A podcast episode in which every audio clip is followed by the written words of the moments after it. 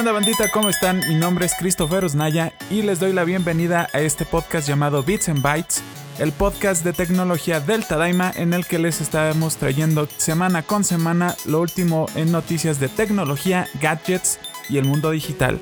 Bienvenidos bandita a esta nueva emisión de Bits and Bytes, una emisión bastante especial puesto que tendremos un pequeño especial de ciberseguridad.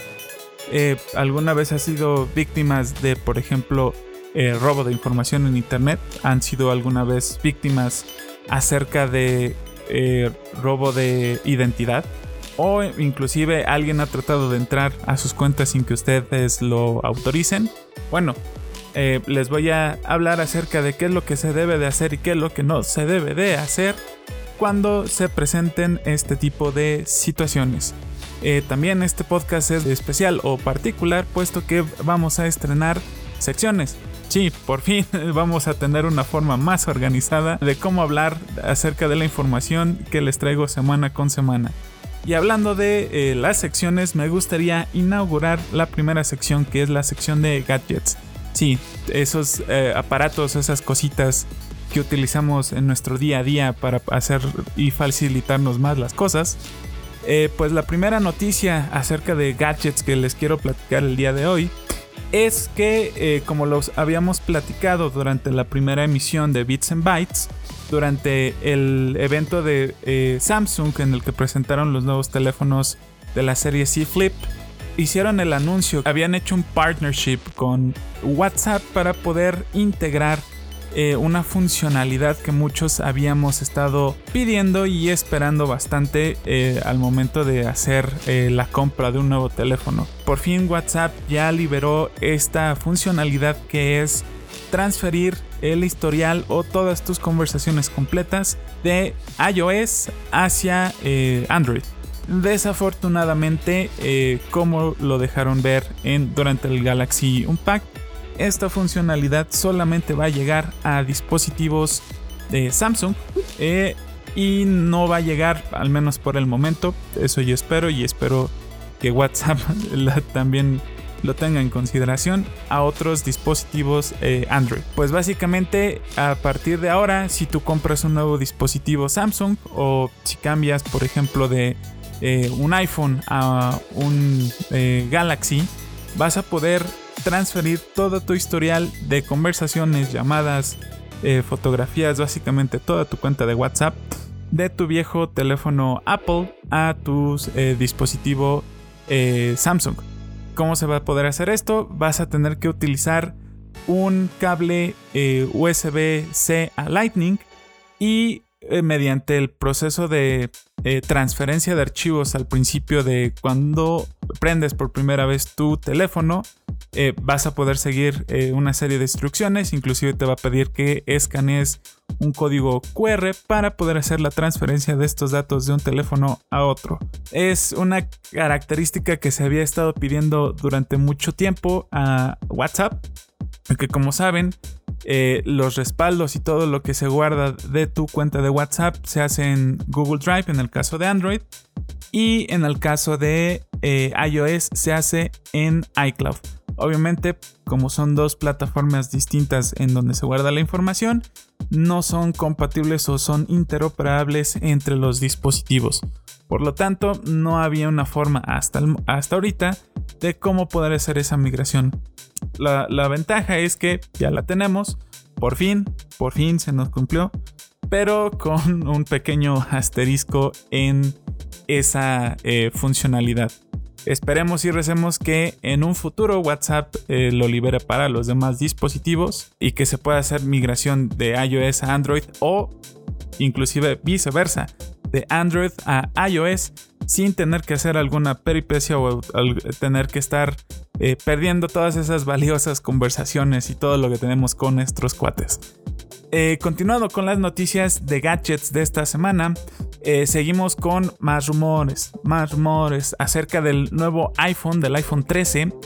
Eh, nuestro amigo, el analista Ming Chi Kuo, que pues, básicamente nos ha estado trayendo desde semanas anteriores los últimos leaks o las últimas especulaciones acerca del nuevo teléfono de Apple, eh, nos trae otra cosa un poco bastante interesante, un poco, pues no sé cómo tomarlo, raro. Nuestro amigo eh, Ming Chi dice que el nuevo iPhone 13 va a tener la funcionalidad de poder hacer y recibir llamadas y mensajes utilizando la red de Global, Globalstar.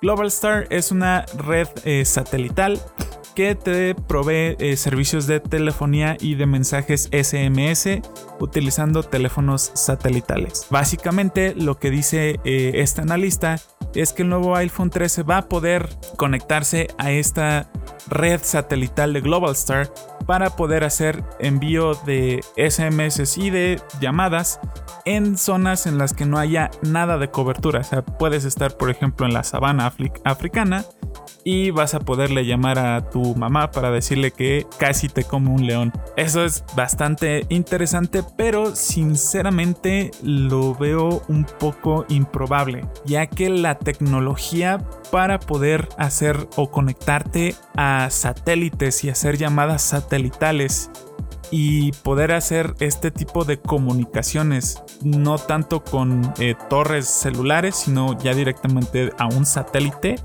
es pues bastante eh, grande. O sea, no sé si alguna vez han tenido la oportunidad de ver un teléfono satelital. Pero estos teléfonos literal es como un.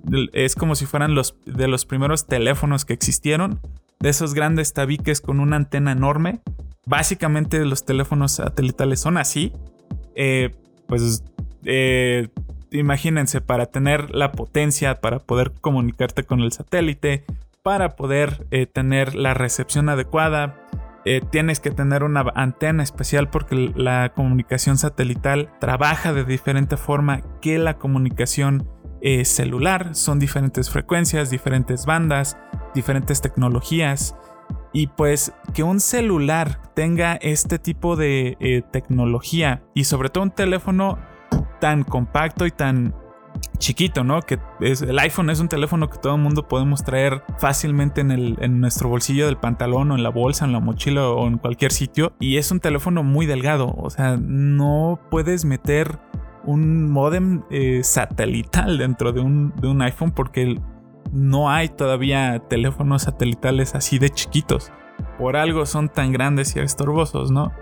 Pero pues la tecnología avanza, como todo el mundo sabemos, las cosas cada año se miniaturizan muchísimo más. Entonces esperemos que las predicciones de este analista sean acertadas, que sinceramente y eh, desde mi muy particular punto de vista yo digo que está eh, exagerando inclusive, o puede que esté muy equivocado. Eh, acerca de esta incluir esta funcionalidad en el iPhone sobre todo por lo que les comento de los la diferencia de tamaños de, dispositivos y de tecnologías y demás que se tiene que meter en un cuadrito de 3 centímetros por 3 centímetros, que es lo que mide el, SOC, el System on eh, Chip, que es el, procesador y todo lo que tiene eh, el iPhone para poder llevar a cabo estas comunicaciones. Pero pues bueno, eh, todavía ya, empezamos septiembre. Eh, el día de hoy es eh, sábado 4 de septiembre. Todavía no tenemos noticias acerca de el evento de lanzamiento del nuevo iPhone 13 por parte de Apple. Esperemos que en las próximas semanas Apple ya por fin mande la invitación como cada año a su evento de lanzamiento del nuevo iPhone y pues todos estos rumores que les he estado trayendo durante las últimas semanas queden eh, despejados completamente. Siguiendo con las noticias de gadgets, eh, esta eh, es una noticia de un gadget bastante grande, de hecho un gadget que te puede mover para todos lados, y es justamente los automóviles de Tesla. esta semana aparecieron o surgieron algunos rumores acerca del nuevo modelo de automóviles de Tesla, el Tesla Model 2, que es, va a ser el primer eh, automóvil de Tesla, el primer coche Tesla, eh, pues de bajo costo. Eh, se estima o dicen que va a ser un automóvil que va a costar 25 mil dólares inclusive un poco menos, que estamos hablando de unos 500 mil pesos, que para un coche eléctrico pues es bastante económico. Ahorita en el mercado, al menos en el mercado mexicano, por ejemplo, un Tesla Model 3, que es el, Tesla más barato en producción eh, en este momento. Eh, el, Model 3 cuesta alrededor de un millón de pesos, unos treinta y tantos mil dólares en el mercado americano, 35 mil si mal no estoy. Y pues, eh, por ejemplo, el, el, Nissan Leaf o el Chevrolet Spark están en un rango de 700 mil a 800 mil pesos.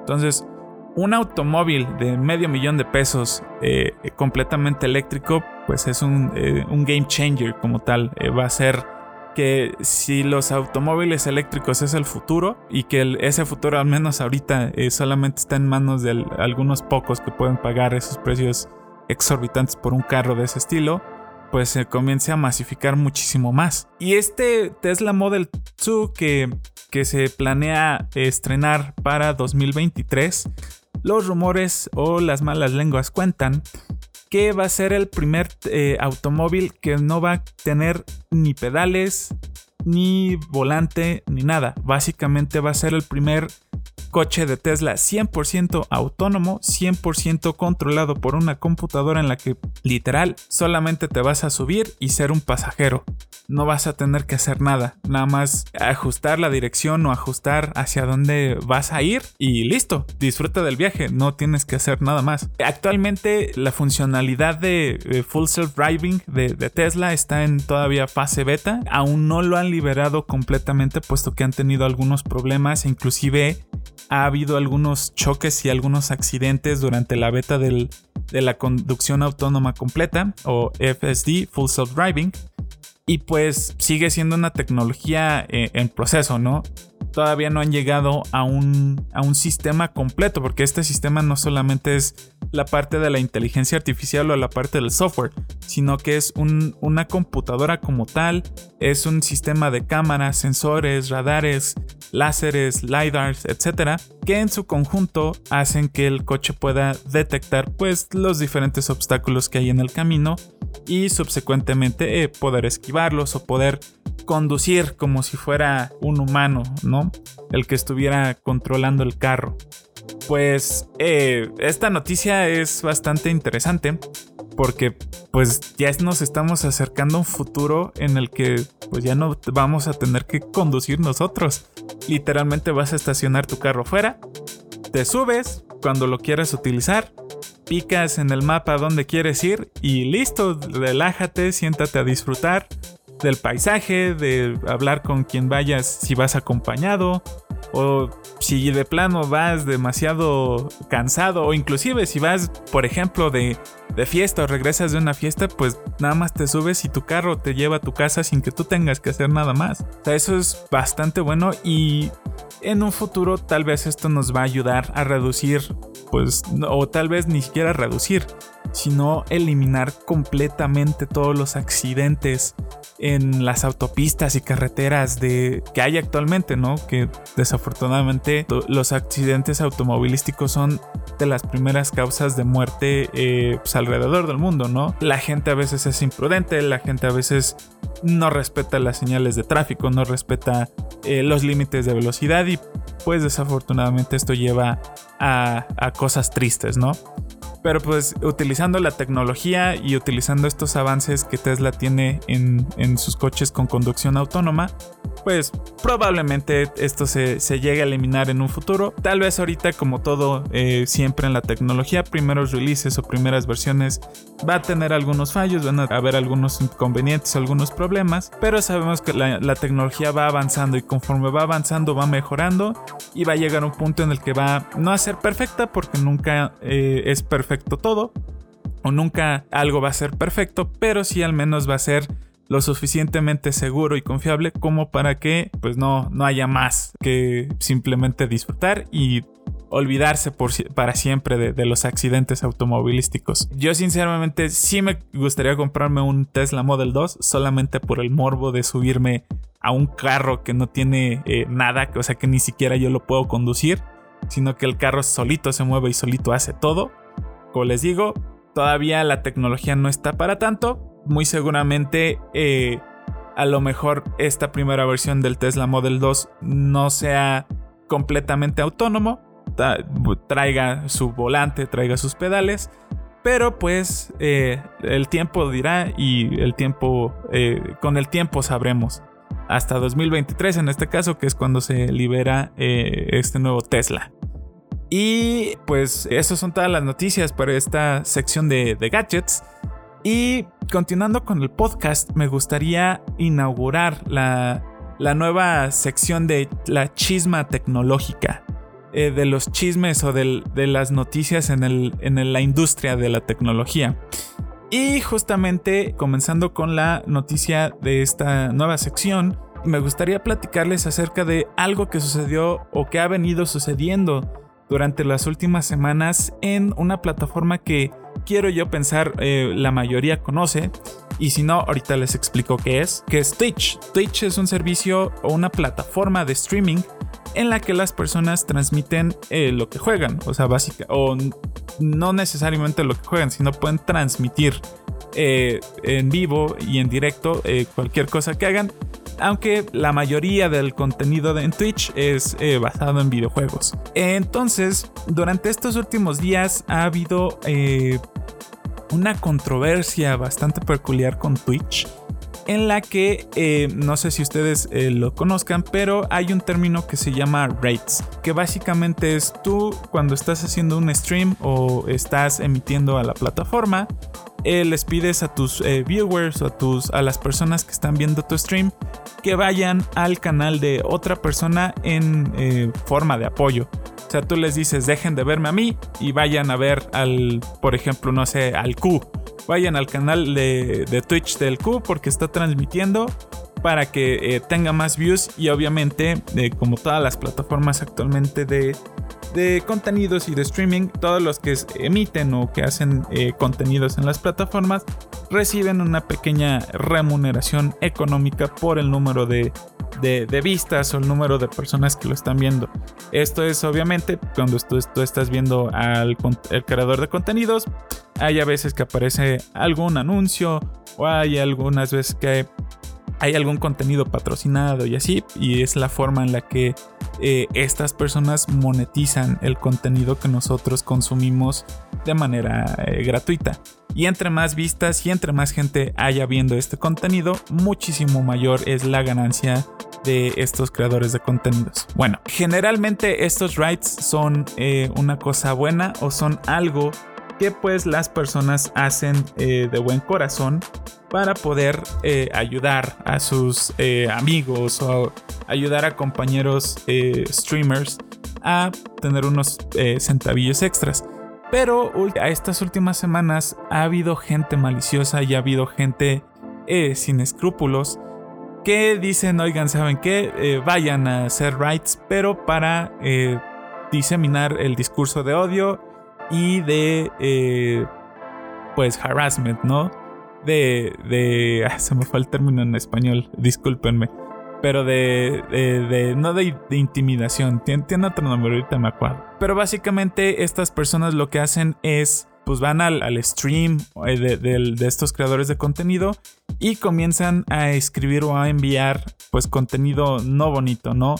Eh, palabras eh, de odio, groserías, eh, cosas que de discriminatorias, eh, cosas que no, que no, no, valen la pena, ¿no? Entonces, eh, a últimas fechas, muchos creadores de contenido que han sido víctimas de estos rates de odio se han estado quejando con Twitch de, oigan, estamos recibiendo todo este odio, ayúdenos a hacer algo, ¿no? Ayúdenos a tratar de, controlar la situación o a bloquear a estas personas. Que inclusive ha llegado un punto en el que estas mismas personas que incitan al odio han estado utilizando herramientas tecnológicas como son scripts automatizados o bots en este caso para eh, enviar de manera masiva y automatizada pues todo este eh, discurso de odio. Twitch como tal eh, dijo que sí, sí los vamos a ayudar, pero no se ha visto una respuesta bastante fuerte de, de su parte en contra de este tema y varios creadores de contenido se unieron para crear un día sin Twitch. básicamente el, movimiento se llama a Day of Twitch en el cual eh, tres eh, creadores de contenidos que son eh, Shiny Pen, Lucia Everblack y Ricket Raven eh, fueron los que lo iniciaron para eh, que las personas dejaran por un día de transmitir en Twitch. Obviamente eh, esto tiene varias repercusiones en varios niveles porque pues parte de esos anuncios y parte de esos sponsorships que se les paga a estos creadores de contenido, obviamente una fracción también va para Twitch. Entonces, sin creadores de contenido, sin gente que esté utilizando la plataforma, pues la plataforma no tiene forma de monetizar y subsecuentemente pierde dinero. Y esto fue justamente lo que estos tres Twitchers o estos tres streamers eh, fueron eh, lo que dijeron.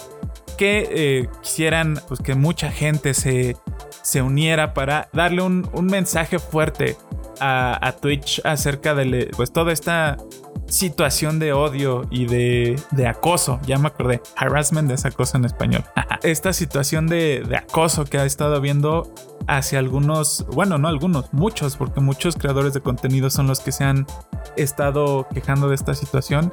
Y que Twitch, lejos de dar una respuesta eh, un poco suave o tibia, pues haga algo muchísimo más fuerte.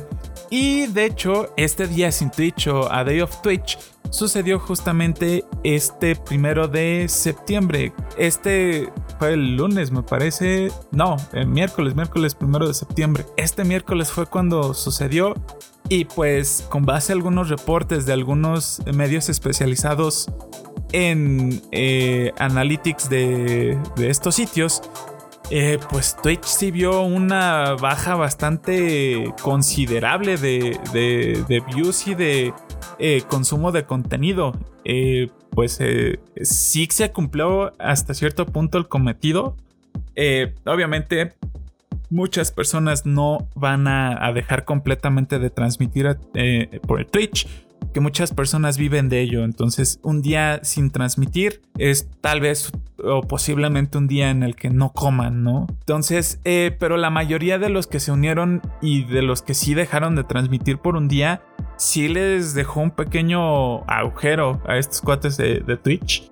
Y pues Twitch ya hizo un, comunicado diciendo que pues sí, sí lo, lo, tienen en consideración, sí lo tienen en mente. Inclusive yo tengo un canal de Twitch que no ocupo, solamente lo utilizo para eh, seguir a algunos streamers. Me llegó, a mí me llegó un correo de Twitch acerca de, eh, hablando acerca de toda esta eh, situación y que según ellos sí lo están viendo, sí están a punto de liberar o están en el proceso de creación de algunas herramientas para poder eh, evitar y mitigar más esta situación. Pero como eh, siempre les digo lo que les dije hace unos momentos, el tiempo habla, ¿no? Twitch, dependiendo de cuánto tiempo se tomen o cuánto tiempo se tarden en dar esta respuesta, en dar estas herramientas para que estos creadores de contenido de su plataforma puedan mitigar todo este discurso de odio todo este eh, acoso que están recibiendo, pues entre más rápido lo hagan, mejor que, eh, parados van a quedar. Actualmente ya hay algunas herramientas que eh, se pueden utilizar.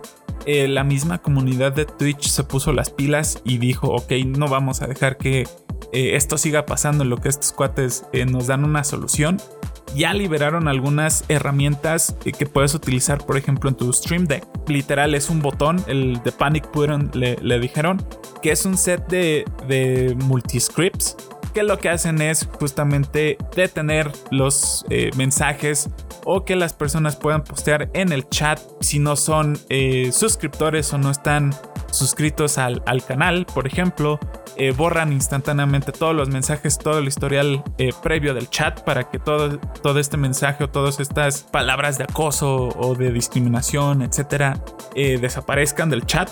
También lo que hacen es disminuir qué tan rápido puedes escribir para justamente evitar que se siga llenando el, chat con todo esto. Y también pone algunos comerciales y desactiva. Ya ven que algunos eh, eh, streamers tienen como cada vez que alguien manda un mensaje o cada vez que alguien se suscribe o, hace alguna operación, aparece como un mensajito o aparece una animación dentro del stream en el que dice, ah, eh, fulanito tal se suscribió. eh, todo esto lo desactiva y al aparecer ads, pues obviamente todas estas herramientas automatizadas pues son bloqueadas durante ese, ese transcurso del ad y pues el cometido de estas personas sin escrúpulos queda ya un poco detenido. No completamente porque pues obviamente con herramientas automatizadas es muy difícil a menos de que Twitch te dé la herramienta o ellos mismos puedan detectar este abuso de sus APIs, que es la forma en la que tú como programador o gente que hace este tipo de herramientas puedes interactuar con la plataforma de, manera directa.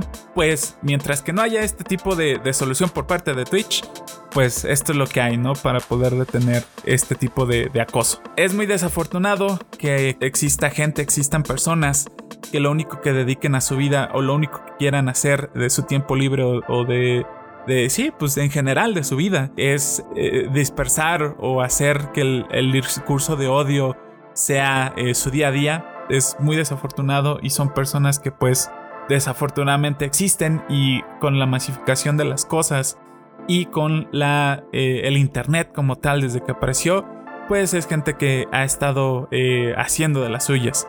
Y es algo que en el futuro, al menos cercano, no va a desaparecer. Entonces tenemos que aprender a, lidiar con este tipo de, gente. Y pues justamente hablando de este tipo de, personas, me gustaría cerrar este tema de, Twitch para continuar con eh, nuestro especial, hablando de este tema del discurso de odio y de cosas o de gente mala que hay en internet. Hace algunos días o al inicio de esta semana, yo mismo eh, fui una víctima de un eh, intento de robo de, de identidad en el que alguien, una persona, mediante Facebook, trató de hacerse pasar por uno de mis mejores amigos. Para infortunio o desafortunadamente para este, esta persona que trató de hacerme de esto, eligió a una de las personas que mejor conozco en la vida y a una de las personas que mejor me conoce. Entonces, en el momento en el que yo recibí el mensaje, eh, sí se me hizo un poco extraño. Entonces, vamos a platicar justamente como los pasos acerca de qué hacer en este tipo de situaciones, qué hacer en el dado caso de que, por ejemplo, ya hayan comprometido su información información o alguna de sus cuentas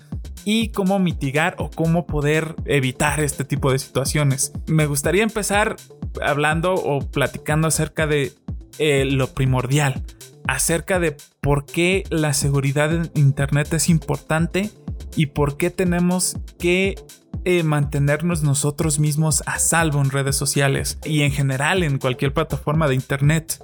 Eh, esto es algo que a lo mejor muchas personas pasan desapercibido. Esto es algo que a lo mejor para muchas personas no es importante porque piensan que eh, a ellos no les va a suceder o porque hay demasiada gente como para que ellos sean víctimas de algo así. Pero pues no, eh, todos los que tenemos presencia en Internet que esto puede ser ya sea mediante una cuenta de Twitch, por ejemplo, o que puede ser a través de alguna cuenta en redes sociales, Twitter, Facebook, Instagram, YouTube también, por ejemplo, que eres creador de contenidos o, o siquiera tienes alguna cuenta para comunicarte de una mejor, de una mejor forma con, con tus seres queridos, eh, todas las personas que tenemos una vida digital somos propensas a este tipo de, de ataques. La importancia de la seguridad en Internet y en general la, mantenernos seguros en las redes sociales es justamente para evitar lo que está sucediendo, por ejemplo, en Twitch. O, eh, por ejemplo, muchas veces lo que eh, a veces hemos visto en, en, Twitter, ¿no?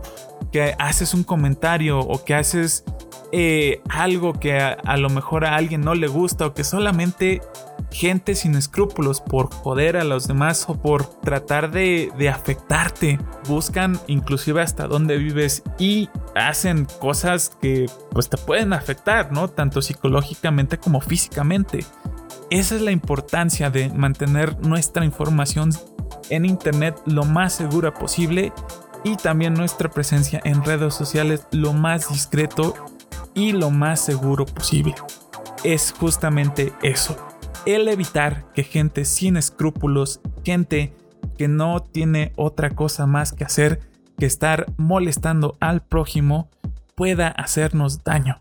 Lo primordial es evitar eso, que nos hagan algún tipo de daño. Habiendo hablado de por qué eh, se necesita o cuál es la importancia de mantenernos seguros en Internet, me gustaría hablarles acerca de cómo podemos eh, evitar que, por ejemplo, nos roben nuestras cuentas de Internet o puedan acceder a nuestros perfiles robándonos o eh, quitándonos la contraseña o, tratando de acceder inclusive hasta el banco. Porque eso es otra cosa que también viene incluida dentro de nuestra vida digital. Nuestro banco, el banco ya también es digital. Todo se maneja ya de manera electrónica. Entonces, la primera recomendación o el primer tip que les puedo pasar acerca de esto es nunca, nunca de los nunca, así, nunca, nunca, nunca, repitan las contraseñas que tienen en sus diferentes cuentas. Eso es la regla número uno de ciberseguridad que deben de seguir al pie de la letra. Si por ejemplo, no sé, eh, tienen su cuenta de eh, Facebook y la cuenta de Netflix eh, con la misma contraseña.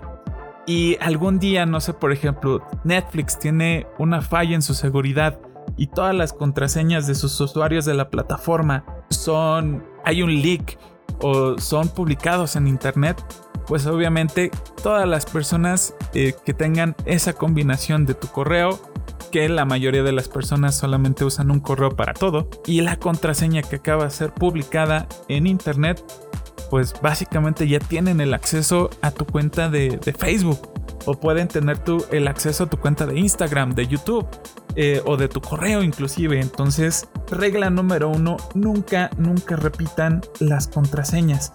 Una forma de, poder tener diferentes contraseñas para las diferentes eh, plataformas o diferentes servicios que tal vez ustedes puedan estar utilizando es utilizando una técnica eh, mnemónica.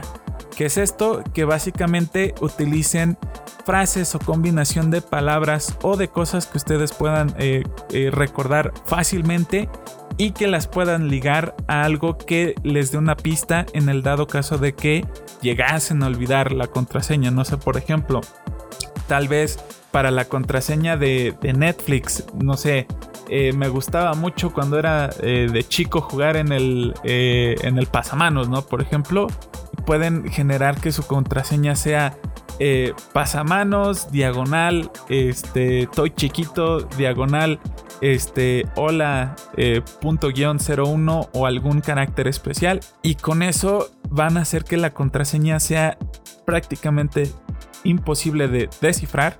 Porque ya en, eh, en muchos de estos contraseñas filtradas, en estas filtraciones en internet de contraseñas, ya hay diccionarios que tienen todas estas contraseñas. Entonces, para un atacante es fácil dejar un script automatizado tratando de entrar o tratar de probar esas miles de combinaciones de contraseñas eh, contra el, servicio, por ejemplo, quieren entrar y eventualmente van a tener acceso. Entonces, traten de utilizar esa técnica, hagan, hagan su contraseña, palabras o combinaciones de palabras que puedan ser eh, referentes a algún recuerdo o algo que ustedes puedan identificar fácilmente, pero que al mismo tiempo alguien más no lo puede identificar tan fácilmente.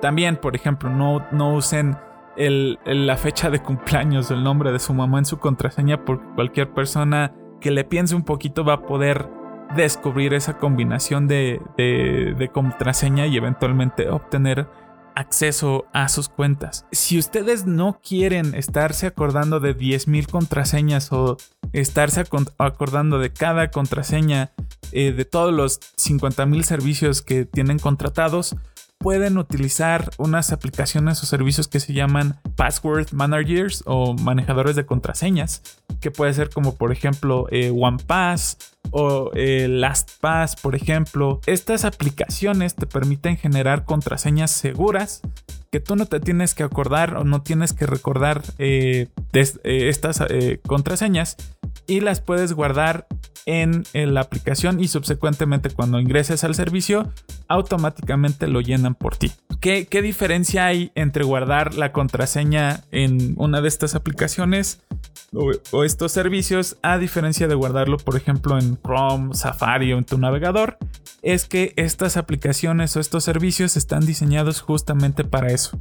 Para mantener eh, toda esa información sensible o esas contraseñas eh, seguras y cifradas. Todas estas eh, compañías o estas empresas que dan estos servicios tienen cifrados bastante fuertes, bastante poderosos las prácticas y todo lo que utilizan para poder eh, ofrecer el servicio son el estándar de la industria. Entonces, básicamente el guardar tu contraseña ahí es lo mejor que puedes hacer y lo más seguro. Y mejor si ni siquiera tú te sabes la contraseña. ¿Por qué? Porque así si algún día alguien te quiere sacar la contraseña, pues no te la sabes.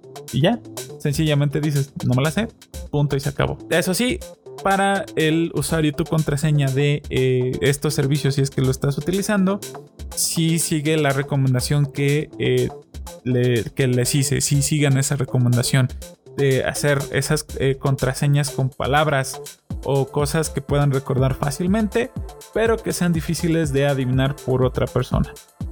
Y ya con eso solamente tienes que acordarte de una sola contraseña para dominar el mundo. Una sola contraseña para poder desbloquear todo. También otra cosa que pueden hacer para eh, subir el nivel de seguridad de sus cuentas es activar la verificación de dos pasos. La mayoría de los servicios, o si no es, o me atrevería a decir, mejor dicho, todos los servicios actualmente ya cuentan con esta, eh, este, esta seguridad adicional para las cuentas, que es la verificación de dos pasos. Es eh, ya sea mediante un mensaje de texto que te llega a tu teléfono o mediante una aplicación que genera un código o un, o una serie de dígitos que van cambiando conforme eh, pasa el tiempo, que general son, generalmente son como 10 segundos, pues al utilizar esa la combinación de tu usuario y tu contraseña para pasar ese primer paso, por eso se llama verificación de dos pasos. el primer paso es tu usuario y tu contraseña. Ya que pasas a eso, tienes que meter forzosamente este código o esta eh, segunda contraseña eh, dinámica que genera la aplicación o que te llega por mediante un SMS para poder acceder ya de manera completa a tu cuenta. Entonces, por ejemplo, si alguien eh, consigue en alguno de estos de estas filtraciones tu, tu usuario y tu contraseña y trata de acceder a no sé tu perfil de Facebook, pues básicamente sí, tiene el usuario la contraseña, pero no va a poder acceder. ¿Por qué? Porque le hace falta ese código dinámico que solamente tú tienes acceso. Entonces, esto nos ayuda a que al menos si eh, hay alguna filtración o se comprometen tus datos o tus contraseñas, pues las tengas seguras tu cuenta al menos en lo que tú tomas la acción de poder restablecer la contraseña y volver a asegurar eh, tus cuentas. Esto es algo que yo les diría que hagan si no lo tienen activado, háganlo ya en todas sus cuentas. Es tedioso, sí, es a veces eh, complicado, a veces uno dice, hay que flojera hacerlo, pero no, en un futuro me lo van a agradecer. Esto les va a ayudar a estar más seguros en Internet y aseverarse que solamente ustedes y solamente ustedes puedan acceder a sus cuentas y a todo lo que ustedes eh, manejen en su vida eh, digital. Y también hay otra forma que es de hecho la forma más más segura que puede existir en el mundo y es algo que yo personalmente tengo configurado en mis cuentas y que les puedo recomendar hacer es pueden comprar una llave de seguridad que es básicamente como si fuera una pequeña memoria eh, USB que tiene que estar conectada en la computadora al momento de iniciar sesión en sus cuentas. Básicamente funciona como esta verificación de dos pasos, pero ya no es algo digital, ya no es un código que genera una aplicación o que te mandan por un SMS, sino que ya es una llave o ya es una verificación física. Si no tienes esa llave conectada físicamente en la computadora, pues básicamente no puedes acceder ni siquiera tú a, las cuentas, ¿no? Hay formas de, tener, digamos, como un, backup o una, reserva en dado caso de que olvides la llave. Ya me, ya me llegó a suceder alguna vez eh, a mí que eh, salí de viaje a Estados Unidos y dejé mi, llave de seguridad en, casa y pues no, no, podía acceder a, algunas cuentas. Y afortunadamente tenía activado como eh, respaldo el que me enviaran un SMS a mi teléfono y pues ya con eso pude acceder a mi cuenta. Pero esta llave de seguridad es lo más, más, más recomendable y lo más seguro que puede existir. Como les digo, solamente aquellas personas o solamente tú que tienes la llave físicamente y la tienes conectada a la computadora. Y ojo, cuando haces, cuando te pide la aplicación o el sitio web eh, verificar la llave, no es solamente tenerla conectada.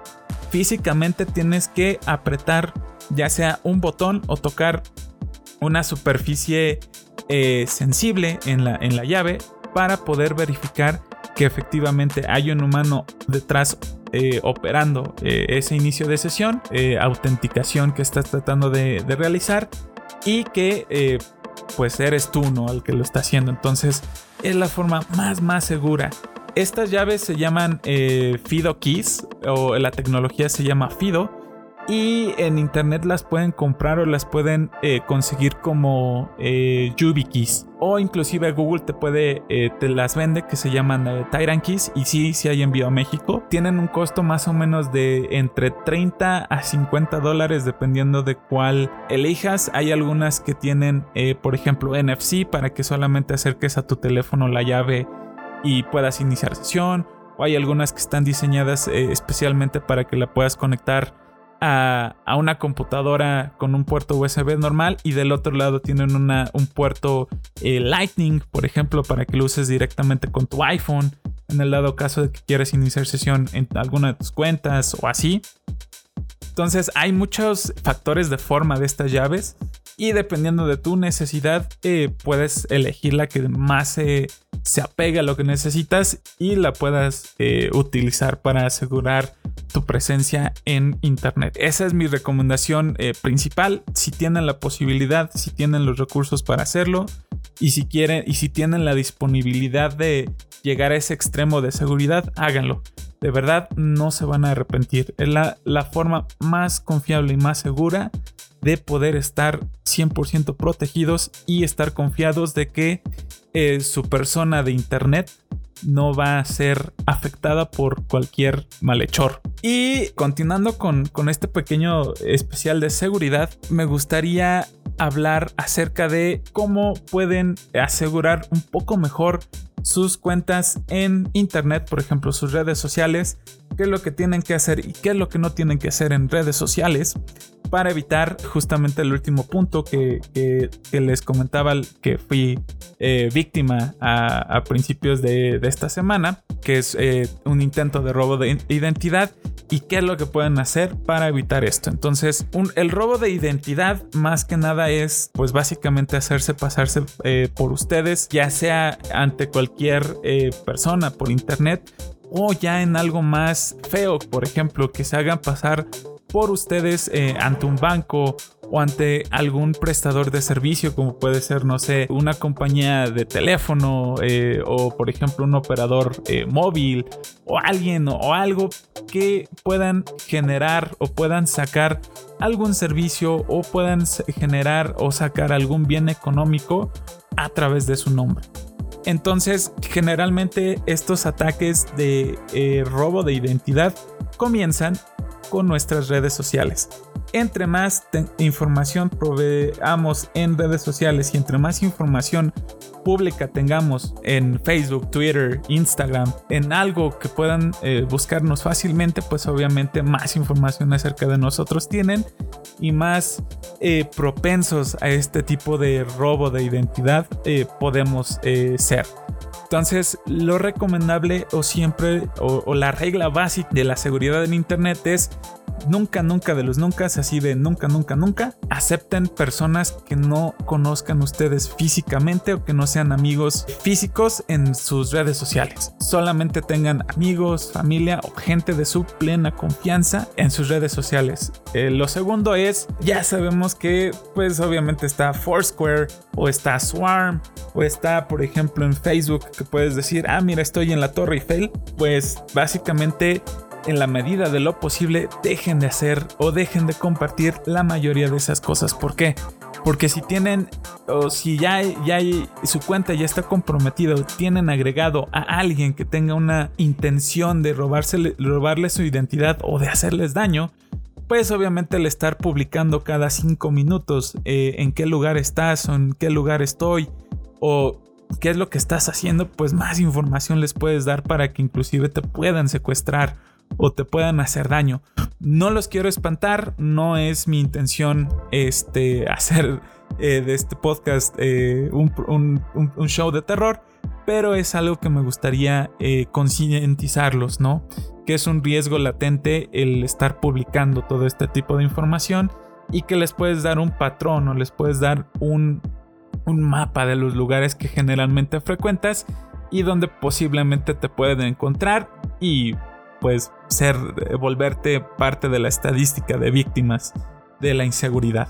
Entonces, no traten de compartir lo menos posible qué es lo que hacen en internet. E igual, traten de, de, presumir o de compartir lo menos cosas de, ah, mira, me compré un nuevo teléfono o, ah, mira, me, me compré este, un bolso, no sé, Louis Vuitton o algo así. Trátenlo de hacer eh, lo menos posible y si lo hacen, cerciórense que solamente aquellas personas que son de su entera confianza puedan recibir este tipo de contenido. En Facebook, en Instagram, en, muchas plataformas, tú puedes seleccionar tus publicaciones, a qué público, eh, qué público pueden eh, verlas. Eh, no sé, por ejemplo, puedes excluirlas de ciertas personas o que solamente este grupo de personas lo puedan ver. En Instagram, por ejemplo, las Insta Stories puedes tú elegir a tus mejores amigos y solamente publicar las Insta Stories eh, para que solamente estas personas en ese grupo de mejores amigos eh, lo puedan ver. En Facebook tienes los diferentes settings de privacidad para poder cambiar eh, la visibilidad del contenido, que solamente, por ejemplo, lo puedan ver tus amigos en Facebook o solamente ciertas personas de esos amigos lo puedan ver o en público, etcétera, ¿no? También otra de las recomendaciones que les puedo dar es en sus perfiles de redes sociales traten de tener la menor información personal posible. Con información personal posible, pues no eh, pongan así de, ah, este, vivo en Ciudad de México, en Xochimilco. O trabajo en, Google, o trabajo en, en este, eh, en el Tadaima, ¿no? O trabajo en Konichiwa, cosas así. ¿Por qué? Porque toda esta información obviamente eh, es pública en redes sociales y las personas con malas intenciones pueden crear un perfil de ustedes y vuelvo a repetirlo, pueden ser víctimas de eh, robo de identidad porque básicamente les están dando una descripción detallada de quiénes son ustedes. Entre menos información pública puedan poner acerca de ustedes, mejor. Eh, en Facebook, en Twitter, en Instagram, lo vuelvo a, repetir, eh, sobre todo en Instagram y en Facebook, pueden setear, por ejemplo, toda esa información adicional que tenemos en nuestros perfiles. Pueden setear que, por ejemplo, sea solo visible para ustedes o que sea solamente visible para sus amigos.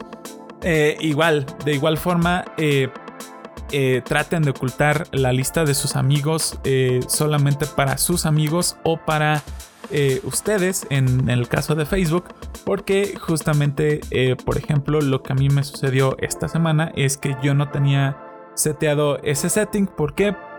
Porque nunca se me había eh, ocurrido meter a hacer una revisión de mis settings de privacidad en Facebook.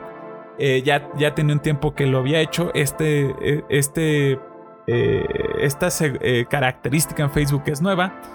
Eh, yo no tenía en consideración que lo podías hacer, por eso nunca lo había eh, configurado, pero pues de los errores se aprenden. Entonces, si pueden setear la visibilidad de sus amigos a solamente eh, a sus amigos o que nadie pueda ver sus amigos, que es lo recomendable, háganlo. ¿Para qué? Para que así no puedan alguien con malas intenciones tratar de clonar el perfil de alguno de sus amigos en redes sociales o de alguien que ustedes conozcan y tratar de impersonarlos o de hacerse pasarse por ellos para obtener información acerca de, de ustedes, ¿no? Básicamente, eh, entre menos información puedan dar de sus entornos, amigos, eh, eh, familiares o datos que los puedan, que puedan hacer un perfil de ustedes, mejor. Entre más privacidad, mejor y más seguros vamos a estar en Internet. Les platico lo que sucedió. Esta semana, el domingo, yo estaba comiendo con otro de mis mejores amigos y de repente me llega un mensaje es, a un buzón especial que yo tengo en Facebook. Yo tengo configurado Facebook para que solamente eh, mis amigos me puedan mandar mensajes de forma general y todas aquellas cuentas que eh, no las tengo agregadas como amigos, pues llegan esos mensajes a un buzón especial en el que tú autorizas si quieres entablar una conversación con esa cuenta o no. Todos estos settings pueden dar de alta en el panel de privacidad y seguridad en Facebook. Yo les recomiendo que lo hagan y que se den una vuelta a todos los diferentes tweaks que pueden hacer. Son eh, bastantes y ya cada quien dependiendo de su decisión y de qué es lo que quieran eh, habilitar o no, pues lo, habiliten, ¿no? Entonces yo tengo activado esta, esta característica, entonces me llega a este buzón especial el, el mensaje y es como de, ¿por qué me llegó este mensaje aquí a este buzón? Si este cuate yo lo tengo agregado en, en Facebook y generalmente nunca me manda mensaje por Facebook. Me comunico con él por otro medio, entonces es como de qué extraño. Ya me comunico con mi amigo y le digo, oye, ¿sabes qué? Me llegó este mensaje, ¿eres tú? ¿Tienes otra cuenta? Y me dice, no, no soy yo. Eh, y ya, total, eh, pues le dijimos, ok, vamos a seguirle el juego a esta persona, a esta cuenta, para ver qué es lo que, eh, qué es lo que quiere, ¿no? Ya le contesto, acepto la conversación, le empiezo a mandar mensajes y ya, ¿no? Me contesta, pero la forma en la que contesta y todo, pues uno sabe a sus amigos, conoce a su gente, como dirían, y es fácil percatarte cuando la persona no es la persona. Entonces ya el, el líder de la conversación básicamente fue que esta persona eh, pensaba que mi amigo vivía en Japón, cuando pues sí, sí vivió en Japón un rato, pero no, este, pero ya regresó aquí a México. Entonces esta persona trató de eh, decirme, oye, es que mira, eh, voy a ir a México, ¿cómo, ¿qué crees? Que no sé qué.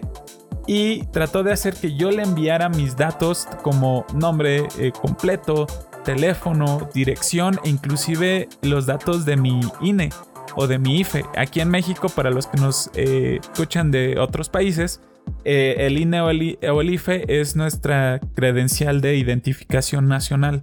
Es la, la, credencial con la que nosotros nos identificamos pues en todos lados, ¿no? Para cualquier servicio, para cualquier trámite, para cualquier cosa es la identificación que presentas para eh, decir que eres tú, ¿no? Y obviamente solamente los mayores de 18 años, que es la edad eh, legal para ser eh, mayor de edad aquí en México, la tiene. Bueno, esta persona me decía que me iba a mandar un, paquete con regalos y que no sé qué, que porque la aerolínea en la que él viajaba le decía que no podía llevar tantas cosas y que lo quería mandar por adelantado, ¿no? Para que cuando él llegara, pues ya, ya estuviera aquí, ¿no? Y que según su viaje era el día siguiente y que le urgía, ya le urgía el mandar todo esto. Entonces, eh, pues básicamente eh, en el hilo de la conversación me dijo, oye, es que mira, DHL, eh, obviamente DHL no te pide nada de eso. He hecho demasiados envíos por paqueterías como para saberlo. DHL jamás como destinatario o como persona que recibe un paquete lo más que te pide es tu nombre, tu dirección y tu teléfono, tan tan. Eso es todo, no te va a pedir ni identificación, ni comprobante de domicilio, ni ninguna otra cosa, solamente esos tres datos y esos tres datos los da la persona que te envía el paquete. Entonces, este, este cuate me decía, no, necesito que me mandes este, una, la información, el número de tu INE. Y es así como de, no. Y ya le dije, no, no tengo INE. La perdí, me la robaron hace un año y así le, le, inventé cosas. Y básicamente lo, lo, que quería él forzosamente era una forma de comprobar mi dirección, porque me pidió un comprobante de domicilio y una forma de identificarme, cualquier identificación. Si alguien les pide eso, en ese momento es un foco rojo, detengan la conversación y reporten la cuenta. Entonces, eh, obviamente ya en ese momento dije ya eh, sale bye con esta persona. Reportamos el perfil, Facebook lo bloqueó y ya eso fue todo. Pero esto que me sucedió a mí justamente es un intento de robo de identidad.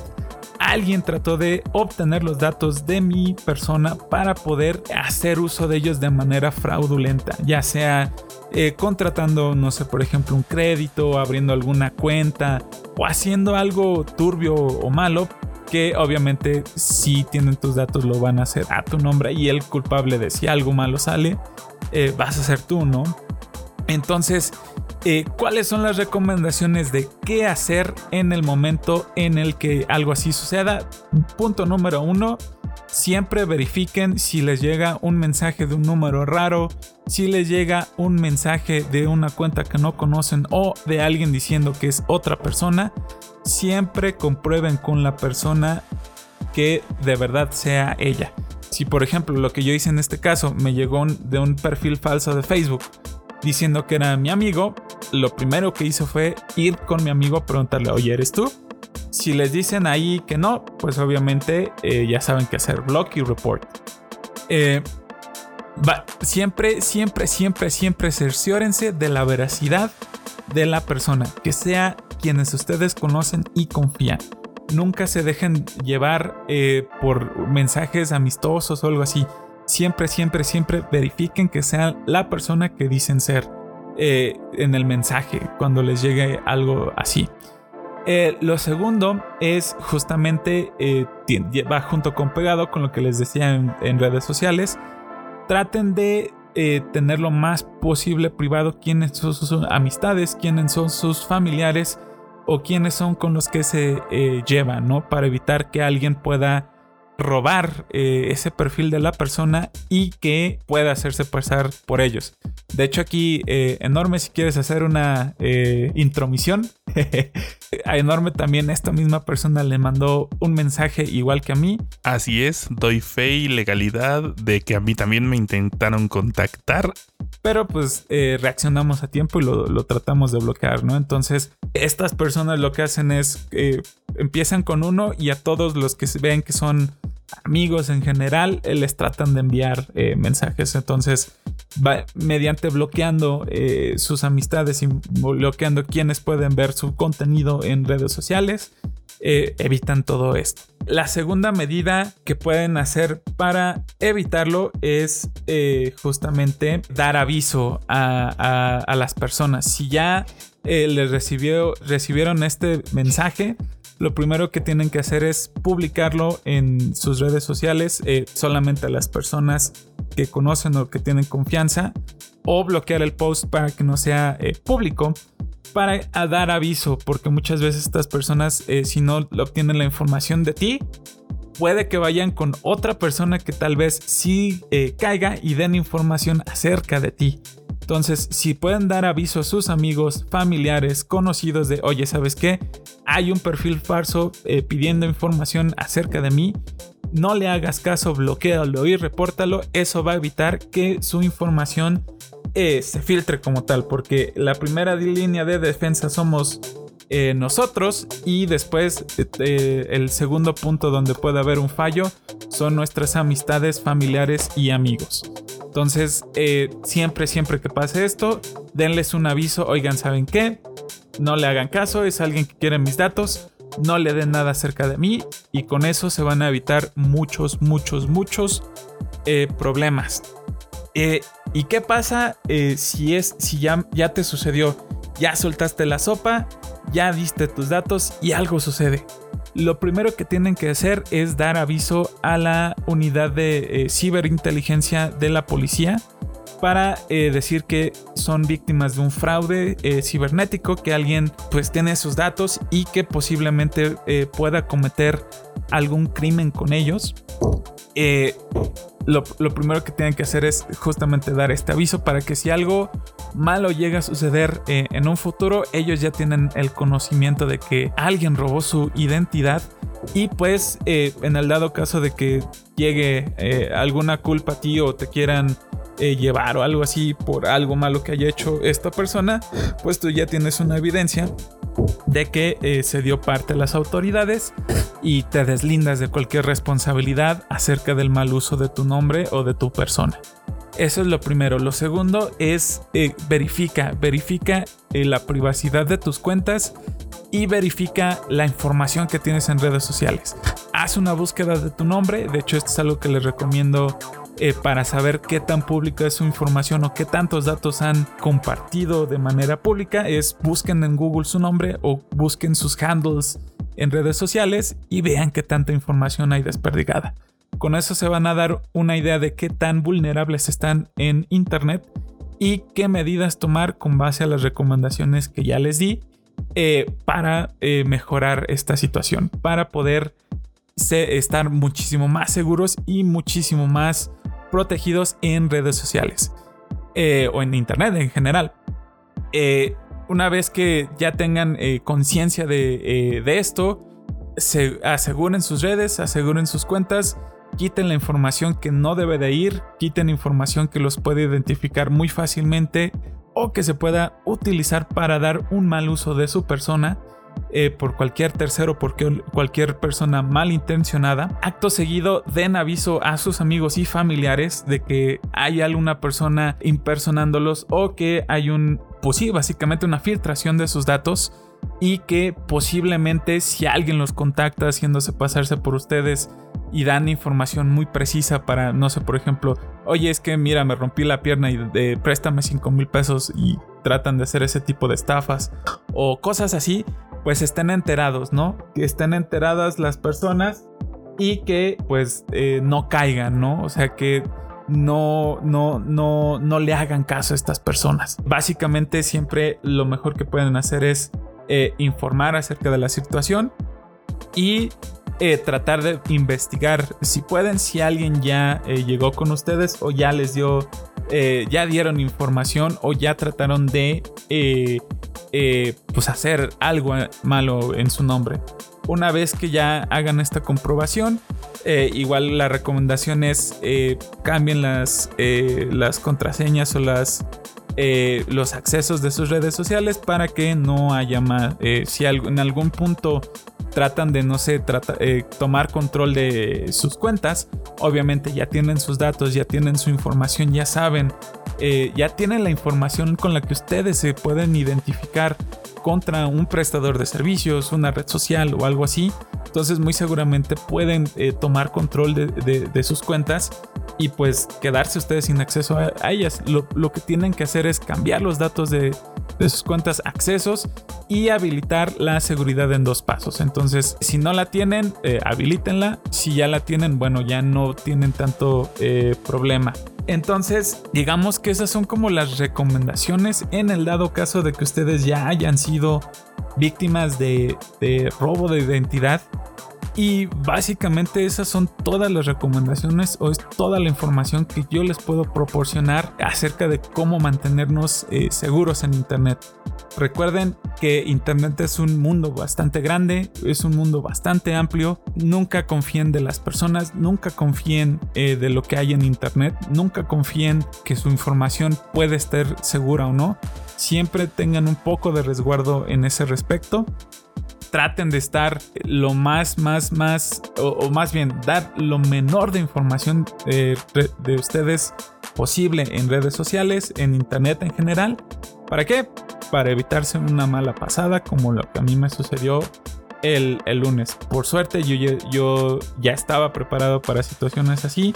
En la empresa en la que trabajo nos dan no certificaciones, sino dan, nos dan training de qué hacer en este tipo de casos, cómo mantenernos seguros en, este tipo de, situaciones, sobre todo por eh, la información eh, que manejamos eh, nosotros, a veces en, las empresas o en la industria de tecnología, pues son secretos comerciales y demás, y obviamente es información que nosotros tenemos que conocer y tener de primera mano.